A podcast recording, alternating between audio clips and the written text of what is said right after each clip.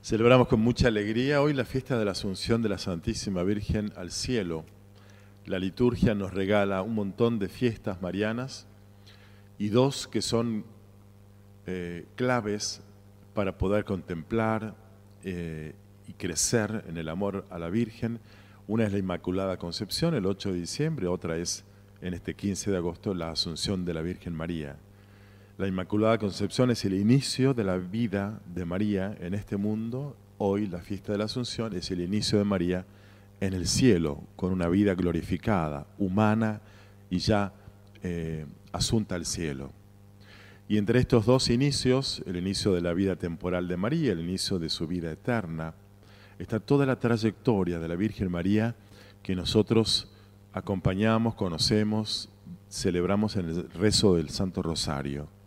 Entonces, entre las celebraciones litúrgicas y el rezo del rosario, María aparece como gran compañera de vida y de fe de la Iglesia y por supuesto de todos los fieles, de todos nosotros.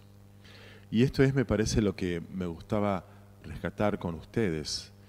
Si la Iglesia nos la presenta a ella como en su inicio de vida temporal, en su inicio de vida eterna, María es la mujer que simboliza el nuevo comienzo de la humanidad, la nueva Eva. Eva, la madre de todos los vivientes, la nueva Eva, el nuevo comienzo, el nuevo inicio de la vida humana. Por eso María entonces es para nosotros, los cristianos, una figura inspiradora de cómo tenemos que volver a comenzar nuestra vida, siempre eh, en la trayectoria de Jesús, muchas veces desviada de ese camino de Jesús, María nos remite una nueva vez a comenzar de nuevo a seguir más fielmente a su Hijo tal como ella lo hizo. En este sentido, entonces María es una figura inspiradora.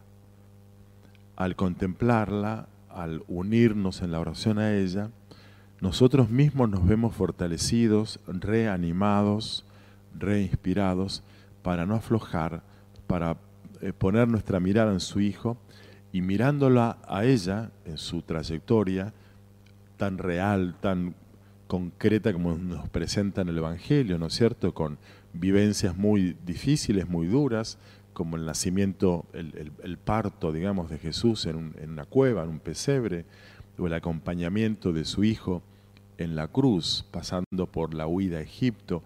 Bueno, situaciones reales, situaciones traumáticas, difíciles, de la vida en este mundo y María siempre orientada por su fe. Por eso es que este saludo que le hace su parienta Isabel en la escena que hoy escuchamos, feliz de ti por haber creído que se cumplirá lo que te fue anunciado de parte del Señor. María es la que creyó que en ella se cumplirían las promesas. Todos los textos del Nuevo Testamento, incluyo entonces el Evangelio de hoy, están escritos después de la Pascua, después de la muerte y resurrección.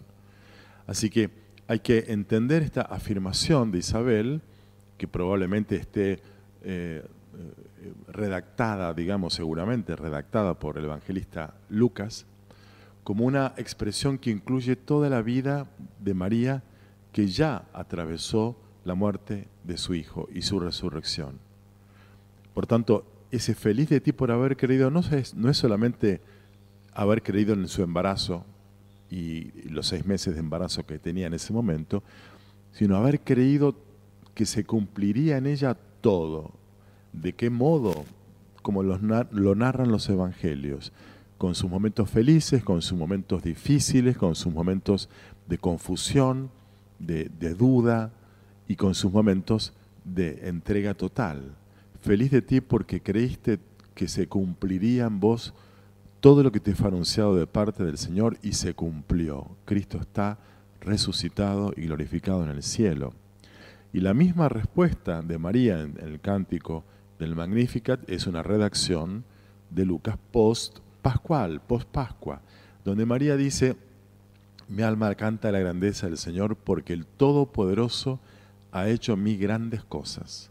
María entonces mirando su entera trayectoria humana, desde el anuncio del ángel hasta la pasando por la pasión, muerte de Cristo, hasta la resurrección y ascensión al cielo de su Hijo, María engloba todas las vivencias que tuvo con Él, con Jesús, para decir, el Todopoderoso hizo en mí grandes cosas. María no eh, hubiera eh, arrancado ninguna página de su biografía gozosa, dolorosa, finalmente gloriosa. Lo que a nosotros tanto nos cuesta, que es incluir en nuestra trayectoria de hombres y mujeres de fe las páginas difíciles, bueno, María alaba a Dios porque Dios hizo en ella grandes cosas. Todo lo que hizo Dios en ella lo hizo a la manera que los evangelios nos lo cuentan, con una vida eh, con muchos desafíos, con muchas cruces, con muchas alegrías también. Bueno, pidamos a María en, esta, en este inicio de su vida en el cielo, la asunción, que sea inspiración para nosotros. Nosotros ya hemos vivido nuestra concepción, hemos sido traídos a este mundo, estamos caminando nuestra propia trayectoria, nuestra propia biografía, lo hacemos siguiendo a Jesús y ella es la gran compañera de camino y que nos inspire para que cada día, con todas las vivencias que tengamos, difíciles, gozosas, penosas, gloriosas, podamos con ella repetir el Señor hizo en mí grandes cosas, su nombre es santo. Que ella, que ella sea, María, sea nuestra, nuestra figura inspiradora, que cuando nos tome el desánimo, ella nos levante, que cuando nos agrandemos porque tenemos logros y éxitos humanos, ella nos recuerde, el, eh, el, Señor derriba del trono a los poderosos, enaltece a los humildes, que ella sea nuestra compañera y, y nos señale con su amorosa y humilde presencia cómo vivir. Y nos sostenga para que alguna vez, tomados de su mano, en la hora de mi muerte, ¿eh? En la hora de la muerte, como rezamos en el, Dios te salve María, nos lleve al cielo junto con ella.